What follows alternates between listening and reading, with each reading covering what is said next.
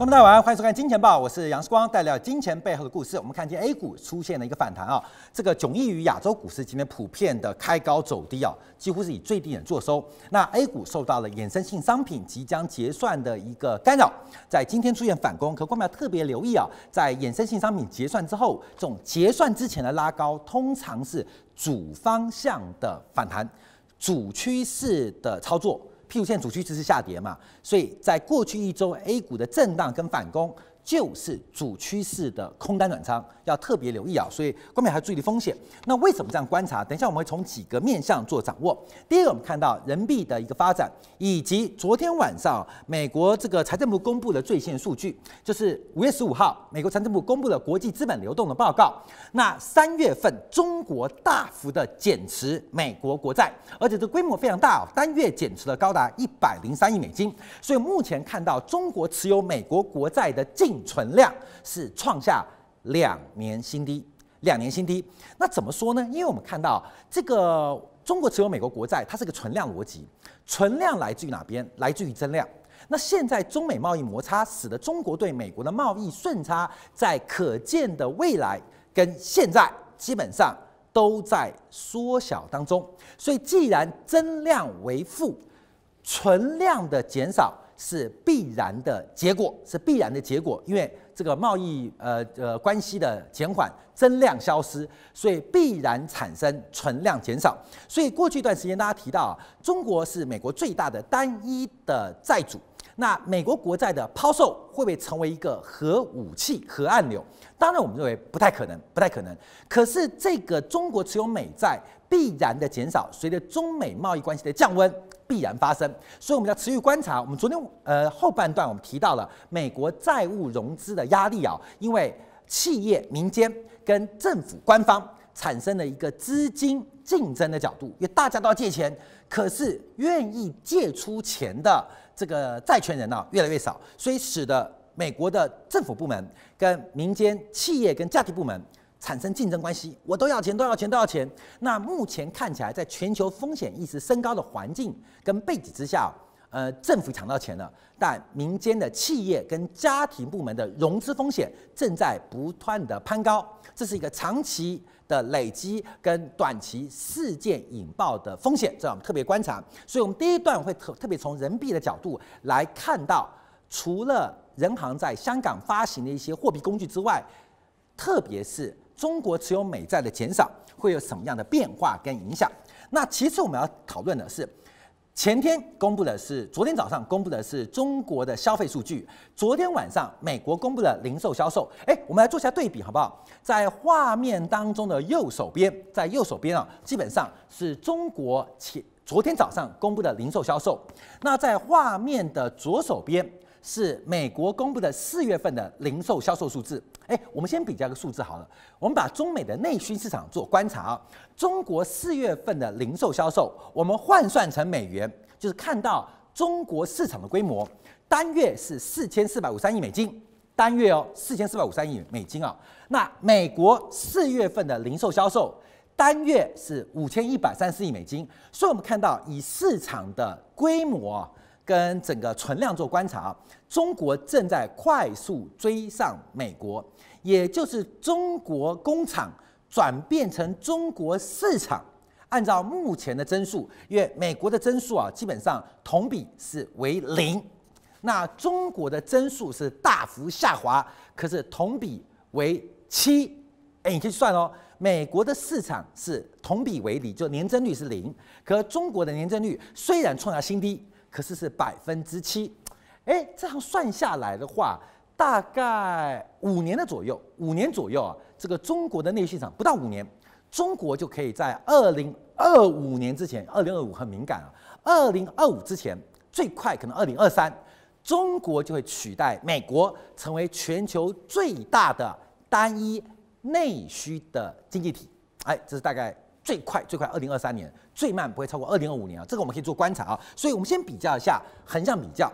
那进一步我要分析啊，这个库存周期，因为中美目前库存循环都在往下，出现了一个共振往下的发展，而这个经济循环的往下位阶不同哦。所以，等一下我们会从库存周期来同步做比较，包括了需求面，包括了供给面，来摸低点，还是来摸低点啊？我们看到最几天啊，其实在呃国内市场，大家讨论最热的就是中国最近啊，包括了蔬菜，尤其是水果价格的全面暴涨，包括了苹果，包括了荔枝，包括了很多水果，今年涨幅啊少则一倍，多的三四倍。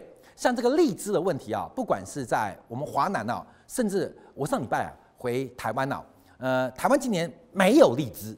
台湾南边嘛，本来台湾荔枝很好吃哦，没有荔枝，没有荔枝啊，这个一公斤啊，呃，一斤一公斤啊，我来换算一下，一一一一公斤大概是四十块人民币，换算四十块，贵到要死啊！基本上今年荔枝因为暖冬关系啊，开花跟空壳很严重。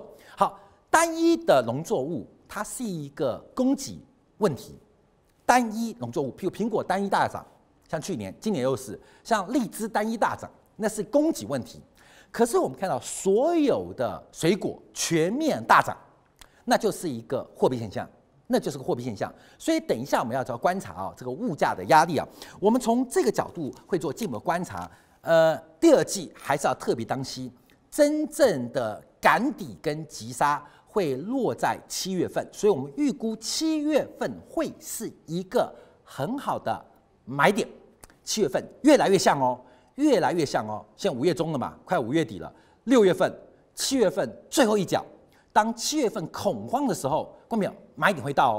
所以不是现在买，那七月份赚钱，不是不是不是，是七月份你会看到急杀，你在七月份进场，懂意思了吗？我们一直不断的强调，我们直接预估的行情不要等很久，两个半月，最多两个半月，最多两个半月就会有第一次的左侧交易的机会。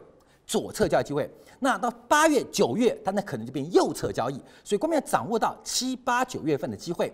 那你说现在报的好不好？像我看今天啊，生护的融资到昨天为止还不减反增呢，九千亿人民币，这九千亿啊死光光，这九千亿一定死光光。为什么？等一下帮你做个说明啊。好，另外我们要观察啊，中美的库存周期向下共振，包括了日本跟欧洲，所以我们看到昨天有非常多的机构，还前期非常多机构提到了。是今年全球的贸易量出现大幅度的下滑，尤其是去年十一月、十二月跟今年第一季。那目前这个贸易量大幅下滑的一个变化正在往下加速。所以，我们再比较一下，以美国最大的进口港口啊，就是美国加州的长滩岛、长滩港啊。那目前它出现很大的一个呃观察指标，就是空柜量暴增，整个空柜在港口库存的压力。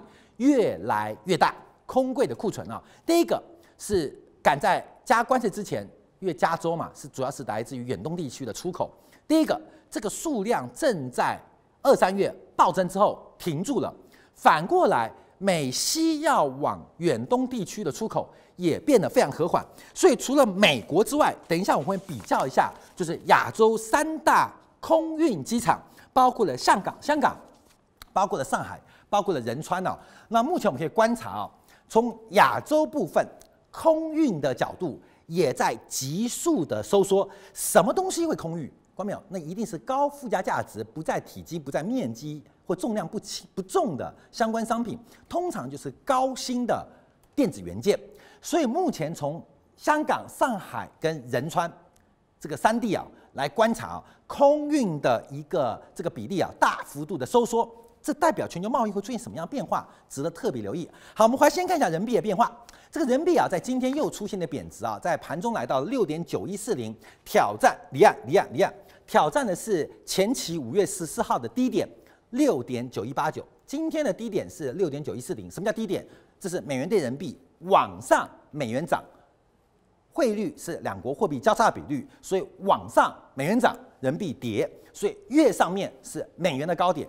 越上面是人民币的低点，我们要懂得看到这个外汇报价哦，不是往上就是涨，不是，这是美元涨对什么？对人民币，所以美元涨，人民币贬。所以现在我们看高点就是人民币的低点，今天是六六点九一四零啊，然后呃这一波的人民币低点是六点九一八九，我们还是要先比较，还是要先比较，就是比较什么？比较在岸人民币。等一下讲到人行的香港工具啊，这对 A 股非常不利哦，这个九千亿的融资后待宰的肥羊哦。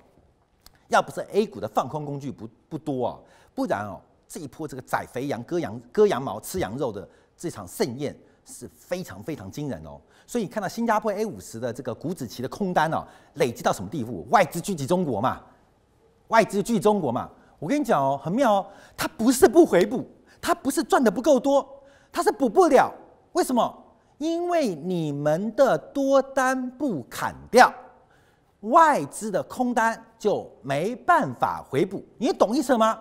外资现在割中国韭菜，变成强迫中奖、强迫获利，谁成就外资赚大钱？我从三月份、四月份讲到现在，这一波做多赔钱的散户，你们就是叛国贼，你们就是汉奸。我讲在前面喽，所以你再不砍，外资没办法，因为外资空单太多了，补不了。你要一补就拉上去，那不肯拉上去嘛，那就等吧。那怎么说补？就是杀下来。有筹码丢出来，我才帮他补嘛，你懂吗？现在是空头的流动性风险，每一个外资手上都是空单。那什么叫流动性风险？因为中国散户不肯或舍不得割肉，所以他就不补，就补不了，刚僵住了，那就慢慢跌，慢慢跌，慢慢跌，等到你杀他就补。那什么时候？七月份，你懂吗？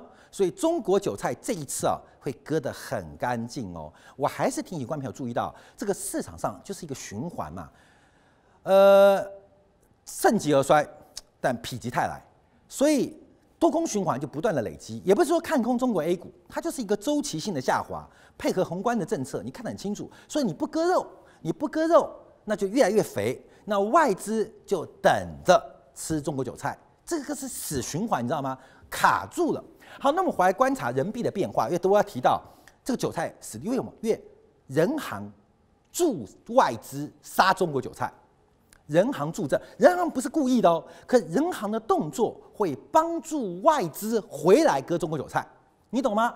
短期不对，长期很好，给中国的小散们好好一个机会教育啊，你懂意思了吗？好，等下我们就要解释哦，为什么是人行助力外资吃中国韭菜？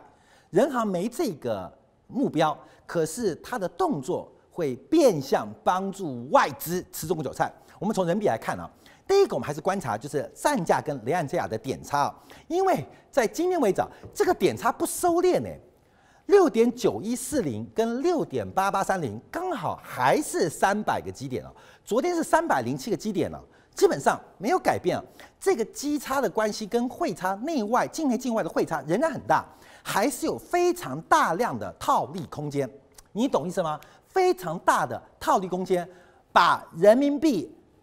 拿出去换美元的空间非常大，这是一个价差诱因，所以会使得大量资金因为单单纯套利啊，都会外逃，都会外流，所以这个点差不收敛哦，人民币要贬势要结束很困难哦，贬势结束很困难哦。我们另外看到今天中间价是微幅下调，因为逆周期因子仍然做干扰，关键就在逆周期因子啊，逆周期因子今天只微幅贬值三十九点，现在六点八六八八，所以我们看到。中间价跟在岸价又有将近一百五十个点的点差，又有一百五十个点点差，也就是官方的中间价跟离岸价差了四百五十个点点点差。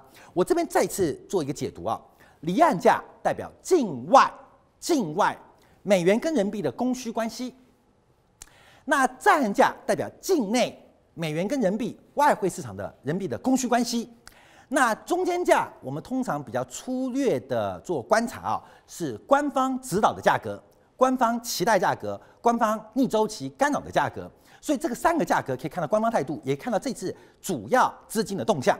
所以离岸价代表海外都在抛人民币买美元，那在岸价也被离岸价引动，所以大家都在抛售人民币资产。官方做撑盘。怎么撑呢？好，各位来，我们就要看这一点啊。所以为什么说贬值的时候 A 股没有多头？我们就举一个实例啊。昨天五月十五号，礼拜三呢、人民银行在香港做了一个动作。这个为什么说 A 股不会走多啊？一定走空，走空的概率非常高啊。人民银行在香港，人民银行在香港，香港，香港，香港发行了两期的人民币央行票据，发行了两期央行票据。分别为三个月期跟一年期，各一百亿元。好，利率在这边。好，我要先解读这个动作，你要简单做观察。人行发行了央行的票据，我把票据发到市场当中，要干嘛？要跟市场借钱。你拿到票据，把钱交给我，是不是这样嘛？所以人行在香港就等于是离岸人民币市场哦，发行了票据，就是债权凭证，给你债务凭证，债务凭证，债务凭证给你，你拿到人行票据赚百分之三跟百分之三点一的三个月期跟一年期的利率跟利息收入，那干嘛？哎，你拿到了这个资产。你要有负债，你要做付出嘛，你有责任也有义务，你有权利也有义务嘛，所以等于人行就收缩了两百亿的钱回到了自己手上，你懂意思吗？所以整个人民币境外的呃规模、流动性、存量变多变少？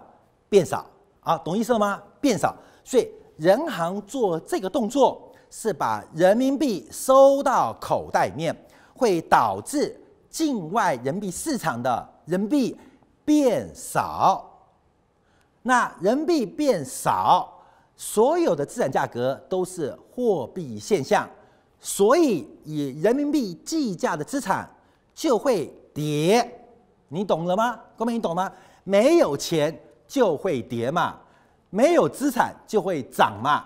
所以现在是人民币变少，所以人民币资产就会跌。所以我们常讲人民币升值贬值，为什么跟 A 股会高度的正相关？你从这个动作，我们就可以做解释哦。所以下次不要再问我说为什么贬值人民币啊 A 股会跌，为什么升值 A 股会涨？啊，您懂意思吗？就是透过很多，这是单一工具，还有很多种工具，很多的观察这样的影响。所以目前观察啊，就是人行人行为了。逐贬离岸人民币的价格，不要它贬太快，不要它贬太快，怎么办呢？就收缩人民币的资金。第一种，什么东西会跌？供给太多，需求太少。什么东西会涨？供给太少，需求会变多。所以，人行扮演什么角色？它扮演一个人民币离岸的需求方，供给。很多，我增加需求量，就增加买方，让人民币基本上不要跌那么快，所以会导致人民币的流动性变少，所以站价会跌啊，你懂了吗？我们就要这个今天又又花点时间来解释，因为很多人会说为什么升值贬值啊，跟 A 股涨跟跌有那么大关系？这样解释你懂了吗？好，所以人行为了撑住人民币，所以就要吸收资金。第二种逻辑。利率是货币的价格，所以拉高离岸的人民币的报价，利率利率报价就会提高这个货币的吸引力，变成广义的上涨或广义的止贬，你懂意思了吗？好，那我们就要讲这个重点哦，因为今天离岸香港离岸的人民币的拆借利率不涨反跌，什么意思？人民币在境外市场的抛压跟供给远远超过人行干预的需求跟买量，所以所以人民币一个是继续贬，一个就是人行跟中资大行继续干预。那这种是续贬，续贬续贬对货币存量影响不大，但假如干预，人民币的市场的收缩会变快哦。后面要注意哦，因为大家把人民币资产抛掉，换成人民币，所以使得参借利率往下。那人民币太多了，也有利于空头放空的成本，所以人行干预。那人行干不干预？干预，所以变成一个恶性循环。一九九七年香港金融风暴，这个亚洲金融风暴，所是怎么聚集的？同样，它就是空 short 这个港币，我们叫空港币嘛，空港币。可当时啊，因为呃，我们经验不够，因为毕竟这些避险基金啊，像索斯很厉害，他们是空港币，怎么空港币呢？借港币来空，所以他们是付出利息成本，赚取资本利得。你懂意思了吗？利息支出是索罗斯的机会成本，也是他的会计成本，可他期待的是资本利得跟经济利润，所以当时外资是借港币来空。那当时国家还有香港金管局怎么办？就快速拉高香港的短期利率，拉高短期利率，把港币的这个利率啊大幅拉高，地大幅拉高，使得放空港币的这些国际巨鳄，它的机会成本跟会计成本拉得很高，所以被迫要回补，对不对？你懂意思吗？所以港币放空的阴谋跟战略目标都失败了，港币撑住了，这个联系汇率制度稳住了。可是后来我没有想到，就后来索罗斯原来啊，他早就预料到，就像围棋一样，先下三步，再想五步，所以他预料到这个动作。第一个鱼死网破，港币不撑，港币贬破了联系汇率制度，我一定可以从港币放空大赚。可他第二个预料，香港有一个中国妈妈在，会撑住港币。那最好的方法就跟现在一样哦，会拉高利率。那拉高利率会怎么样呢？在一九九六九七年的时候，其实很多红筹股跟国企股还没在香港上市。香港最大的几个全值股就是银行跟房地产，利率拉高，短期利率拉高，对于银行的拆借成本拉得很高，所以银行赔钱嘛，因为银行没有钱，只要用高利率去借钱进来，所以银行亏损。那房地产跟利率更敏感，所以房地产会受不了，会破产。所以当时索罗斯是大举的放空了恒生指数，你懂意思吗？朋友们恒指这个是稳稳赚不赔的哦。你知道为什么吗？所以是两步骤，两步骤。第一个，我放空港币，假如我攻破了联系汇率制度，港股会涨会跌，港股会大跌。假如我攻港币的过程当中，中国妈妈来救香港儿子，那一定资金成本会拉高，港股还是会下跌。所以索罗斯啊，在狙击香港的时候，其实连接了非常多的外资，这个生意是稳赚不赔的，而且几乎是零风险，完全是零风险。因为这边亏损不会大，可这边是百分之百赚钱。关键人生有几个百分之百啊？保证获利机会啊！索罗斯抓到了，所以他是空香港恒指。进行港币的攻击，声东击西，其实是要 K 恒生指数，因为那是百分之百赚钱哦。可是名目上是攻击港币，可是港币来回的交战当中有输有赢，所以你要知道这一波行情为什么 A 股投资人要特别小心。其实我们早在二月份、三月份就提醒大家，这是一场好戏。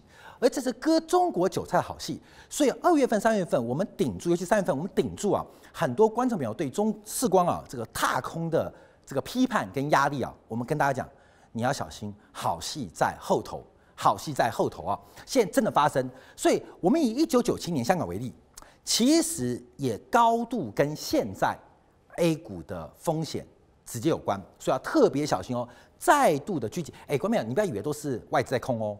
很多中资啊，民间资本、产业资本也跟着空，你知道吗？也聪明人在剥削这个穷人嘛，资本家在剥削小散嘛，你懂意思了吗？所以你脑袋要先改变啊，你脑袋改变才知道这个局在哪边。所以现在我换算一下这个图调，这是人民币。现在换喽，这是人民币哦，我们就置换喽，这个涂掉，新加坡 A 五十。好，各位来，答案什么答案？答案出来了，九千亿的待宰羔羊挂在那边，看谁去摘，你懂吗？现在置换喽，现在空人民币空得成空不成不知道，可是，在放空人民币有输有赢过程中，A 五十挂掉，A 五十挂掉，A 五十反映的就是中国 A 股，所以你要知道这个局是怎么局哦，你要知道现在风险有多大哦，而这个局布局多久？布局至少三个月，从二月、三月、四月就布局完成了，你知道吗？内外资结合，其实啊。没有中国国情啊，就是资本家在剥削小户、小散、小产阶级，你知道吗？这是永远不变的。有时候是美国资本家剥削中国的无产阶级，有时候是中国的资本家去掠夺美国的小产阶级，有时候是中美资本家联手来剥削中国的小产阶级。这常发生，因为资本家的脑袋，他，我跟你讲哦，这个就是像李嘉诚这个坏蛋一样哦，这个。可能商人有祖国，可是钱没有祖国哦，你懂意思吗？商人可能有爱国不爱国的判断，可是钱他们的钱只有赚钱跟赔钱的这个差别哦。所以为什么小散很辛苦？原因就是同样的局，所以你还在指望吗？这个凡凡是撑越久，我跟你讲，后面踹得越重，你竟然还要么转仓？哎，如果一个月打完再打下个月哦，他不想退，你知道吗？因为太好赢了，中国小散太可怜了，你知道吗？你知道有李大霄什么底什么底，你看现在都变。这可怜了，都已投胎十八次了，所以要注意到这个人民币的变化，在这边的观察。所以我们看到人行这个动作，基本上它是一个逐贬动作，对不对？对，对不对？对，可会产生什么样的结果？因为汇率的稳定是中国长期的一个基本的核心要求，A 股的涨跌是短线的，是短线的，所以人行在进行汇率货币政策的一个收紧的呃改变时候。他通常不会关心 A 股投资人现在是什么样的处境，你知道吗？你发财了，人行也不会管你；你赔钱了，人行也不会管你，因为这是个短期现象，你知道吗？自然阶级的产生。所以小散要赶快掌握啊，这个 A 股的风险仍然是非常巨大。我们从这次发行的变化，好，另外做一张啊，因为这一次啊，人行的央票是从二零一八年去年第四季启动的，就是人行跟香香港金融管理局啊签订了这个 MOU 备忘录备忘录啊来进行发行。其实几次的关键点，我们看到这个工具都是对人民币是一个推力，是一个推力。那有时候是助推。就是升值往下升值哦，有时候是止贬，那这一次是用在止贬身上，可是这两次会对 A 股的影响会有非常大不同，所以我们看到，呃，这个是去年十一月一号嘛，来来来来来来来来，这是十一月号，我们二十四九买好买满买到爆买到疯狂，什么时候？十月十八号，所以说那时候其实我们就已经做出预测。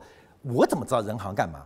可是你知道吗？你从周遭的环境，你就确定一件事情会发生，人行一定会做些什么动作。至于什么动作不重要，因为我知道你会往哪个方向走。十月一号，人行发行这个动作，使人民币怎样大幅的走升，A 股的底部就在这边产生，A 股的起涨就在这个位置。好，就是从二四四零一路涨到三二八八。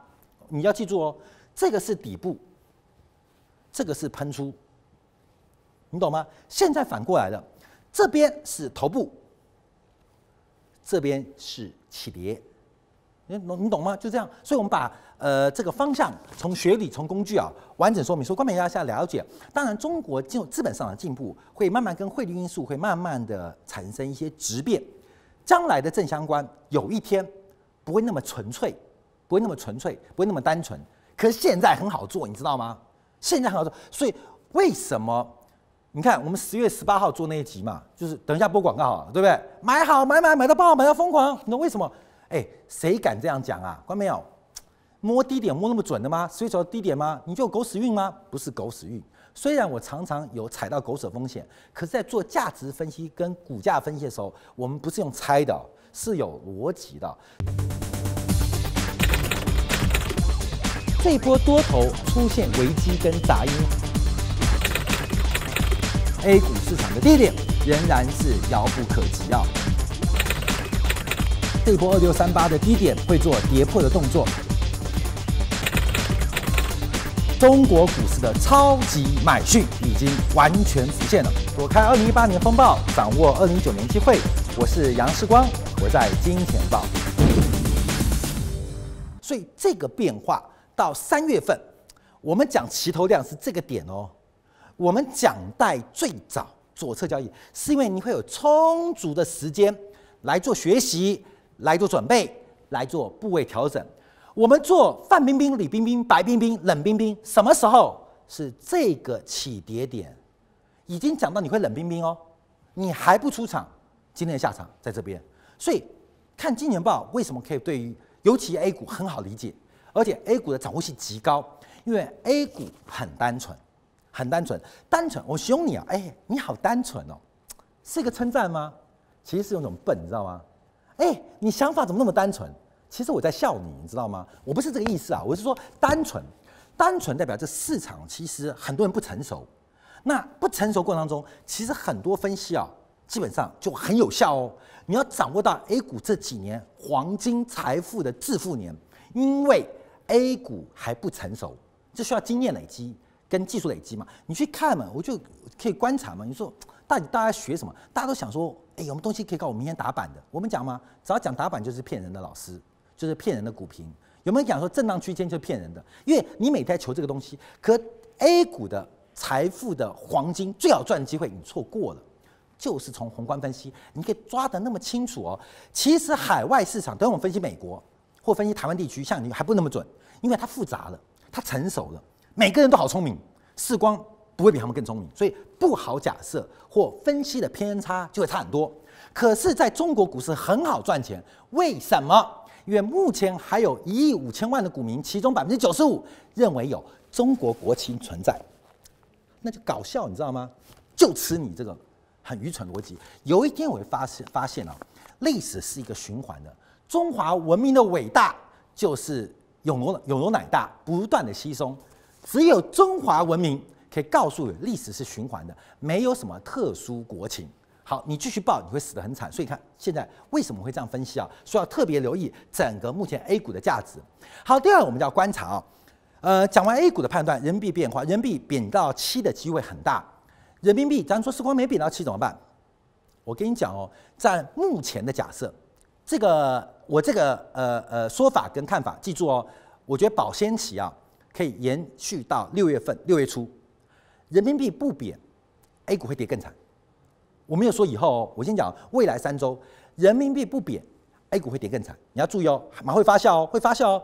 人民币贬的话，会加速 A 股的赶底跟缩小 A 股应有的跌幅。我讲这个假设，至少可以到六月的第一周，我可以保证，我有信心，就到六月中之前观察人民币，人民币不贬，那 A 股去破两千八的大大缺口机会回补是极大几率，你懂吗？假如撑得越久，那后面再观察，再观察。我们先讲未来一个月，加人民币大贬，A 股还是会跌，可是跌幅跟赶底的时间会加快。哎，都是坏嘛，就生病嘛，良药苦口，你懂是吗？一个是你自然好，一个就是吃药好，你懂吗？所以人民币它就变成良药，对 A 股投资人是苦口，所以吃药会快好。可是不吃药，不断的抗拒贬值，不是这个意思，没有什么好坏的判断啊。会使得 A 股遭受到很大的压力，这你要做掌握。好，第二点我们要观察的是整个呃呃，今天啊，就昨天晚上美国财政部公布的国际资本的流动报告 （TIC） 的报告，这个数据是滞后的。今年三月份，中国对美国的国债持仓环比大幅减少了一百零四亿美元。那目前中国这个呃就是呃账面上持有的美元的国债规模是一点一二亿。一点一二万亿美金，这个规模是两年新低，一九二零一七年五月以来新低。虽然是过去这四个月首度的减持，可是减持的速度非常惊人，单月减持的速度非常惊人。那我们要观察哦，这是一个事件还是一个趋势？有时候我们知道什么是信息，什么时候是噪音，什么是资讯，什么是噪音。你要知道，有的东西啊，我根本啊，四光每天哇哇叫，哇叫，哇叫，哇叫，到底是一种资讯，是种知识，还是单纯一种闹剧，是种噪音？那我们努力是把经济报做好，可是很多的经济分析，这个新闻，这个讯息，它是讯息还是噪音？好，它是事件还是趋势？假如是事件，我们要怎么解读？假如它是趋势，我们又该怎么面对？这要掌握哦。所以，我们先分析一下它到底是一个事件，还是一个趋势。那就跟地铁一样嘛。那漂亮的美眉回头对你傻笑一下，还有心花怒放，你在看我吗？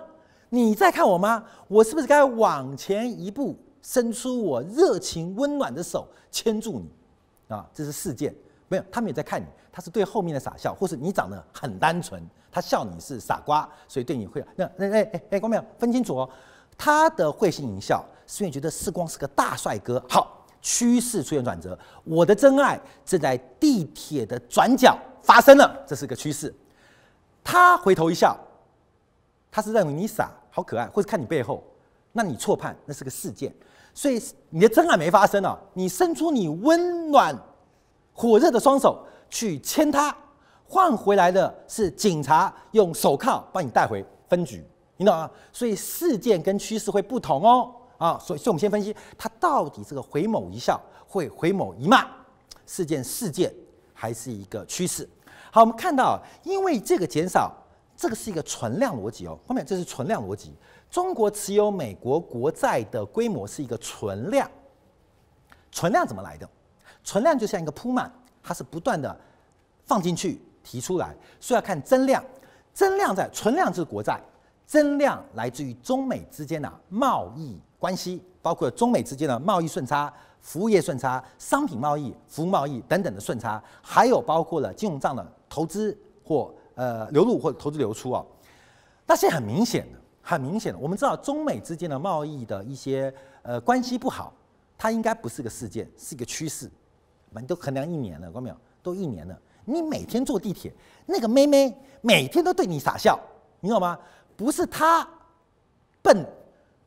另外就是你不反应是你笨你懂吗？每天开地铁他就一直看着你，他就一直默默看着你，看一年哦，你还不动作，你还不看懂，那是你笨，不是他笨哦，你懂了吗？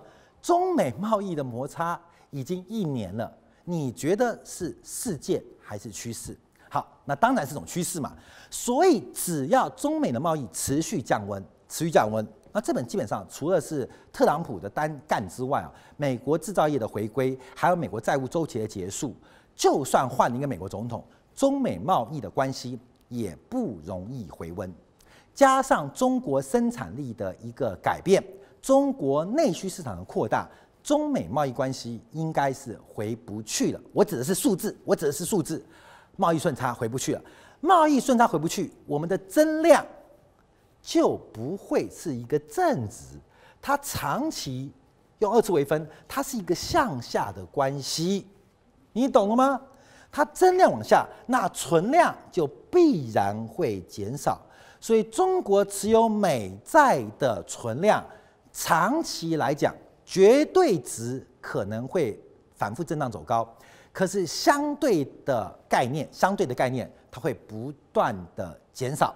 而这个会使得美元对于中国的经济体的重要性逐步的降低，也适应人民币长期国际化必然的战略选项。所以，我们这边比较了，就给我们看一下，就是等一下会看到，就是我们的外储啊，这是我们之前做的五月八号做的这个外汇占款嘛，会减少，一定的，没办法，因为中国的资本积累，哎，我是昨天前天讲资本积累嘛，因为中国资本积累要开始改变嘛。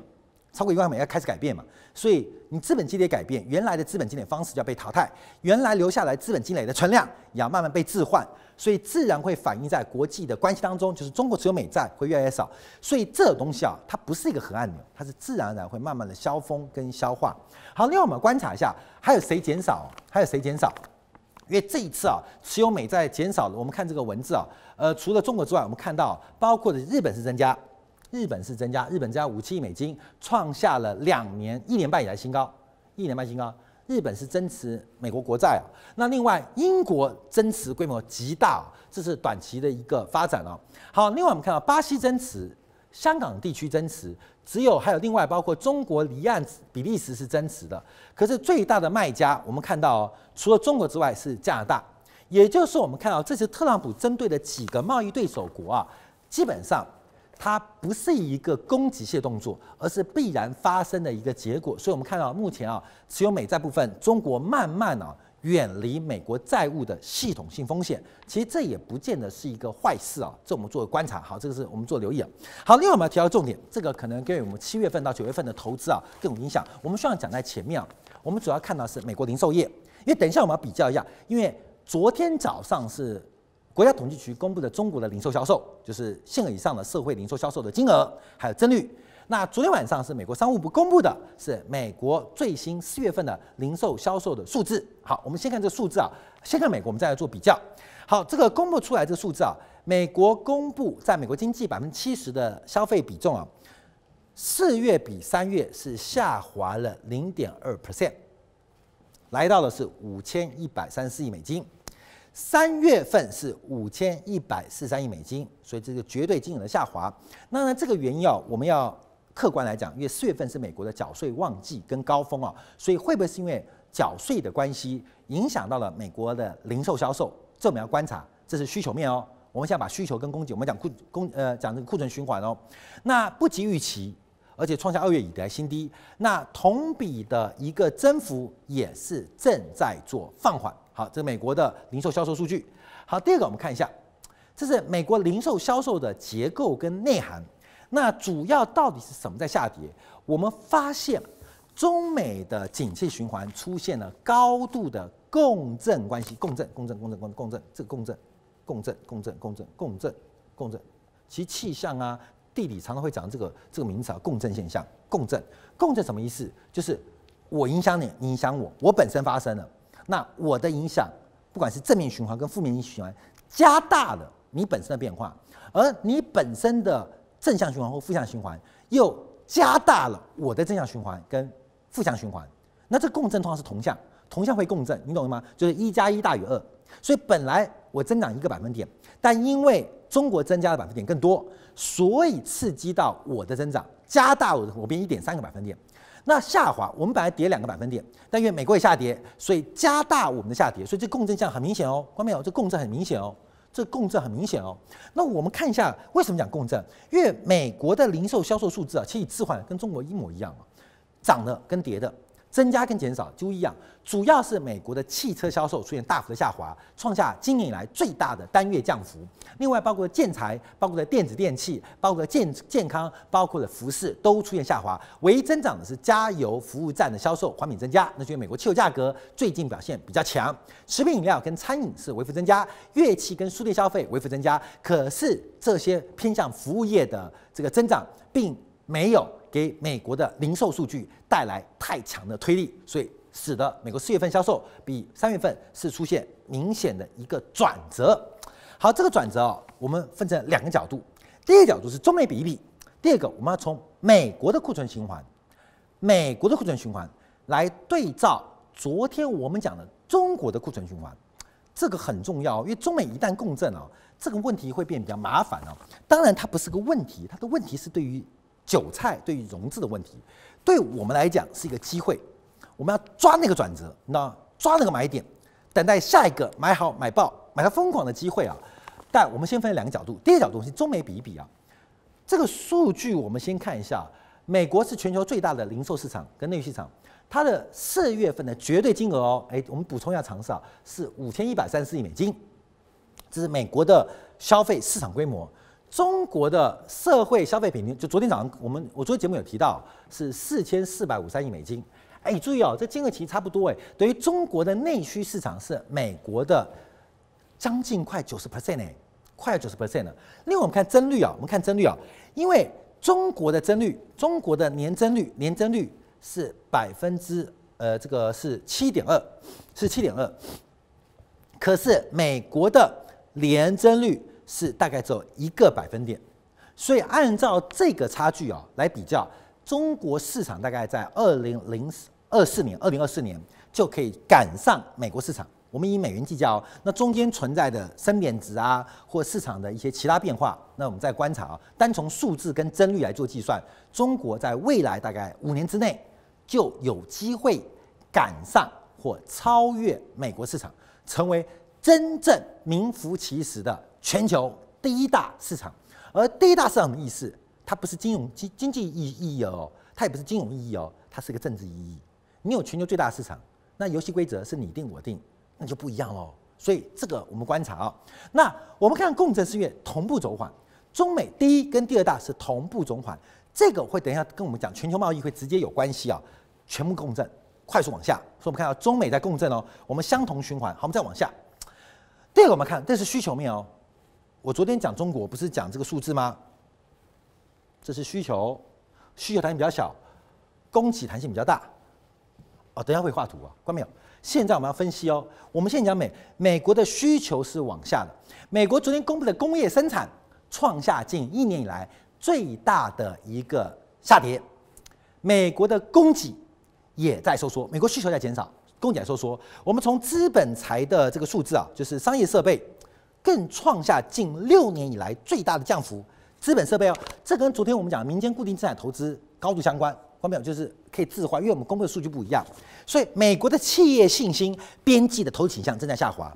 第二个，美国的产能利用率也创下了一年半新低，产能利用率啊下低，这也代表目前美国的失业率应该来到了低点，这个循环要往上哦。从美国制造业、工业生产的产能利用率也看到这个面向，至少是制造业在这边表现是不好的。所以结论什么？美国的供需同步往下。好，这是同步往下来，来来来来来来来来来来来，这是美国的供给啊。我们这边对比中国，昨天中讲中国嘛，光美讲，呃，你要分析中国就看昨天的我们的这个回放，这是中国昨天供需讲完了，现在美国供讲完，所以需求比完，我们也比供给同步往下。哎，来啊，讲这张图啊，这张图其实我们已经做好多次啊，好多次啊。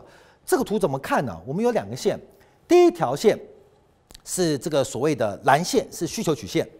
往上代表需求增加，往下代表需求减少。红色线是代表供给，供给的表现基本上是在这边往往上增加，往上减少。那供给的弹性会比需求弹性来得大，这有机会我们再上课啊，因为今天再讲，现在有剩十三分钟，我们这节目就要结束了，所以我们再跟你讲为什么会变成供给的弹性会嗯。涨的时候比需求快，跌的时候比需求快，为什么？这个有弹性问题啊。那为什么供给跟需求弹性不同？我们下次有机会，呃，找到别的议题，我们再给你说明。反正就先记住了，就先记住是这样变化。好，这边会分成主动加库存、被动加库存、主动去库存、被动去库存四个阶段。四个阶段。我们今年三月份一直提到的假设是中国的商业景气在这边，中国商业景气在这边，可是中国 A 股的估值在这边，不是它上去。就是 A 股会下来，没有办法，这是个是非题，就这样。那现在证明 A 股下来，因为中国这个没上去，所以 A 股下来。好，今天我们要比较什么？今天我们把这个图啊，我们一直用。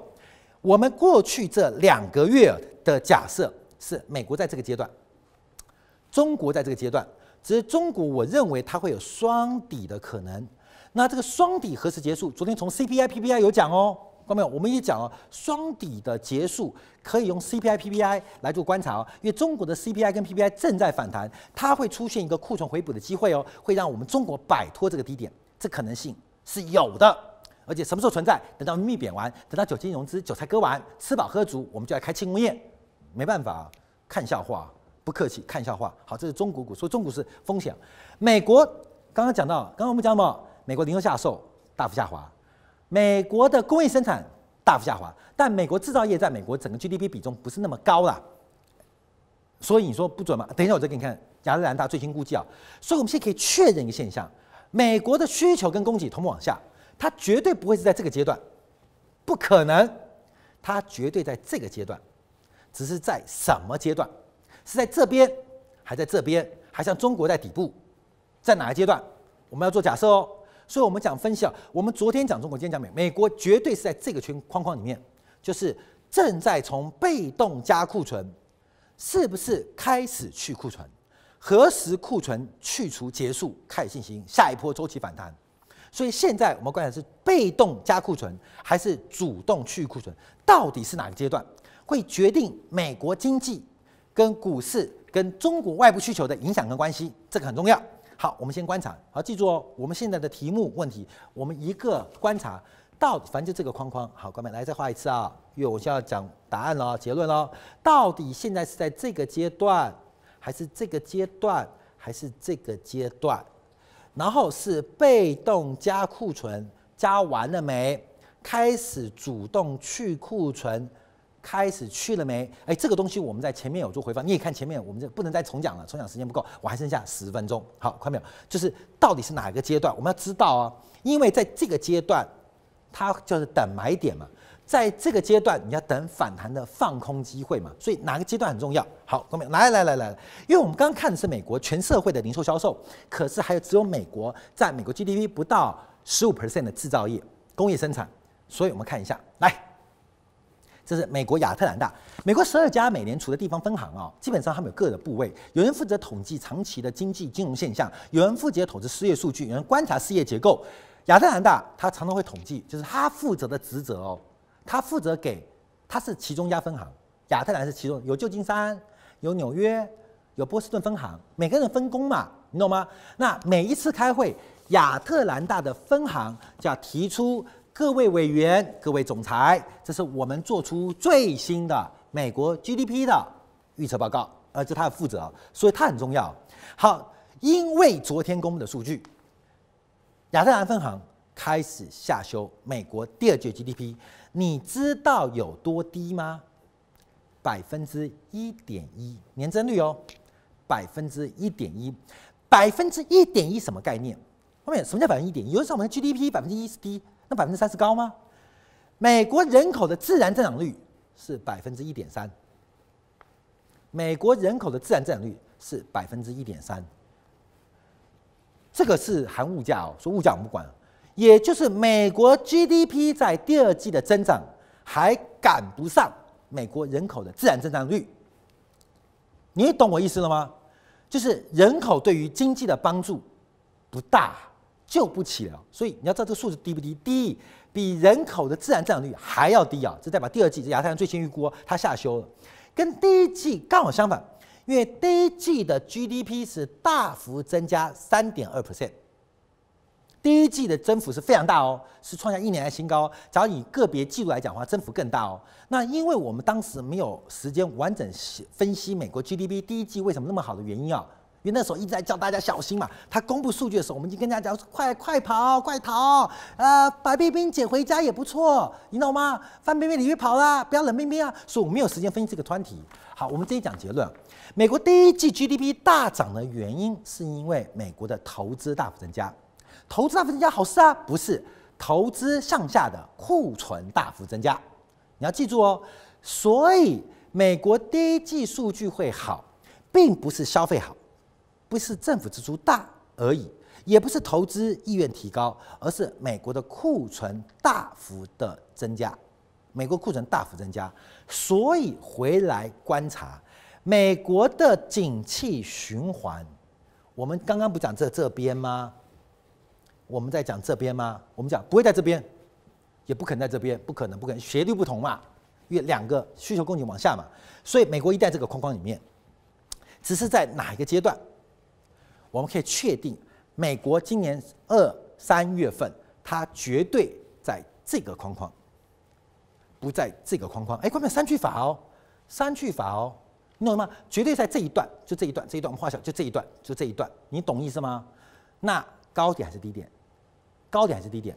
现在美国亚特兰大认为，美国第二季因为工业生产跟需求继续往下，美国最多刚刚离开这边才进入这边，还没到欧洲的位置嘞，它离底部还很远哦，所以会出现一个共振效应往下。第二季要特别提防这个现象哦，就是往下的压力很大哦。中国在底部还没见到反弹，可是美国正在加速往下，你懂意思了吗？一个人在游泳池刚跳完水，这边游游游，哎，还赶快上岸。第二个，美国要跳水了，你就会发悲剧哦。上面跳下来的会把底下的给给压死，哦，很大风险哦，很大风险哦，正在发生，正在发生，压死谁？不会是华尔街资本家，也不会是中国产业资本，是中国一万一亿五千万名九千亿融资的韭菜，一定被压死。你要小心哦，你要小心。那很悲观吗？不悲观，他压死的时候，就是我们金钱豹观众。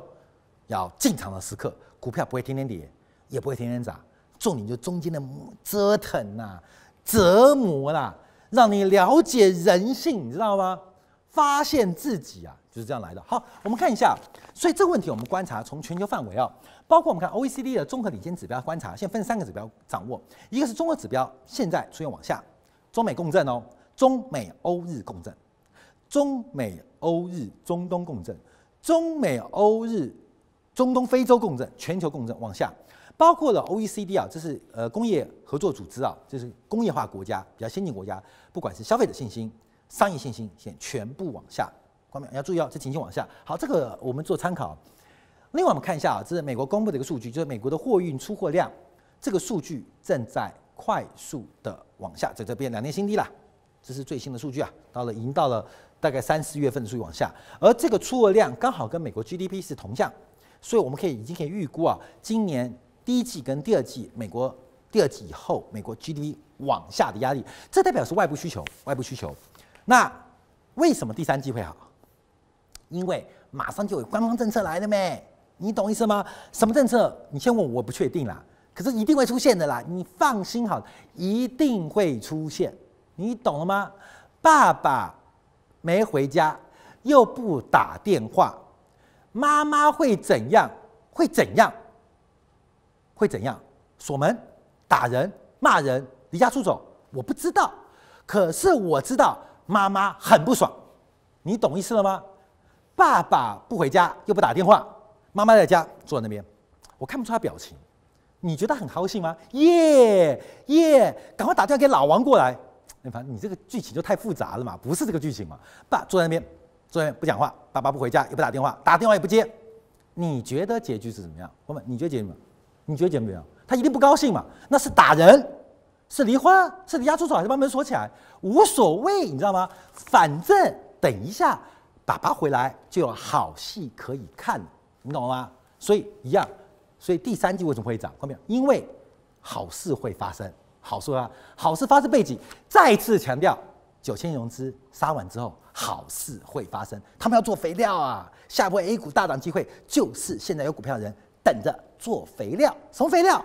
你银行的存款就是我们发财的肥料，你懂吗？肥料啊，所以你要小心哦。所以这个共振现象正在往下过程当中啊，除非妈妈打电话给老王，打电话给老王。哎，这个剧情更精彩！哎，这个剧情来讲，嗯，不要不要不要乱来，不要有碍这个社会善良风俗啊！嗯，可能妈妈在想，老王怎么还不来？嗯，爸爸今天来都不回家，老王怎么还不来？哎，观众，这个这个剧情就是超出预期啊！有没有可能？还是有可能？那那会出现老王吗？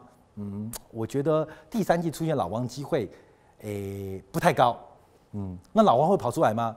哎，也不能排除啊。等到那时候我们注意，因为老王会有脚步声。我们到时候会为观众朋友来进行分析啊，老王的可能性大不大？哎，好，怎么讲到老王去了？好，我们来看一下美国加州长滩岛的这个三个月的这个平均集装箱的穿这个吞吐量，因为四月份啊，反正这个结果嘛，目前美国的整个贸易美西停了，冷冰冰。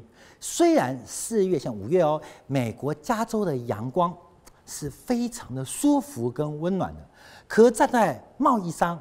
跟消费者的感觉，阳光很温暖，但融化不了我冷酷跟失望的心，你知道吗？太冰了，那太阳五十度太阳也不能融化你人生的未来。我们再往下观察，就是亚洲三大机场，除了消费者的美国，另外我们看到包括了香港、上海、仁川的货运量出现了历史性的收缩啊，看到没有？历史性的事件即将发生啊！尤其是上海空运入境的货物急剧下降。那什么东西会空运进来？什么东西要空？第一个时效性，第二个一定是高附加价值才付得起这种空运运费嘛。那另外体积不大，那什么电子元件咩？或研高科技设备，像那半导体设备，大部分都是空运的，不会海运的，因为海运风险很大，又怕盐分，又怕受潮，又怕温度不稳定，所以。上海空运入局数下滑，也预估到了中国的内需跟外贸的景气，还有我们的库存循环底部仍然没结束，你懂了吗？结束没结束？好，从这个国际贸易的化学品、车品含量一样，也在。快速的往下搭中。好，最后一分钟，我们来看一下，这是呃加拿大蒙特利银行对于全球，就今天我们看到很多媒体在报道这个新闻啊，就是按照 IMF 贸易统计数据啊，目前全球贸易的一个变化来到了两千零九年以来最低的一个水平。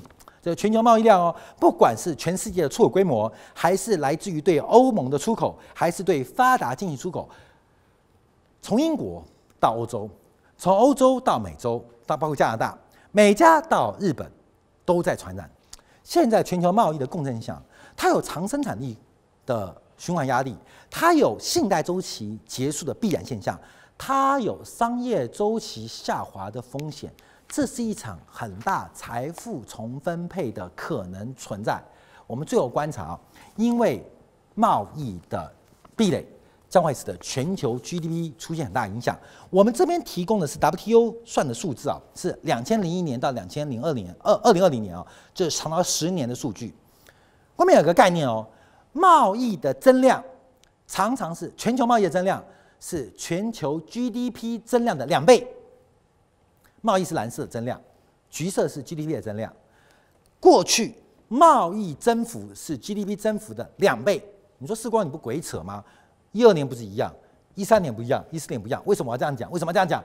因为这一段时间是欧债风暴跟美国三轮 QE，使得 GDP 的增量跟贸易增量的关系开始改变。也就是 GDP 的增量受到了债务杠杆的因因素影响，包括中国的棚改啊，超越了原本应该贸易带来的增量，而这种货币超发的结果在后面会进行慢慢的萎缩，所以还是从历史的必然轨迹，贸易增量跟 GDP 增量来做预估。那现在贸易增量比原来预期来得低，从去年九月预估的三点九 percent。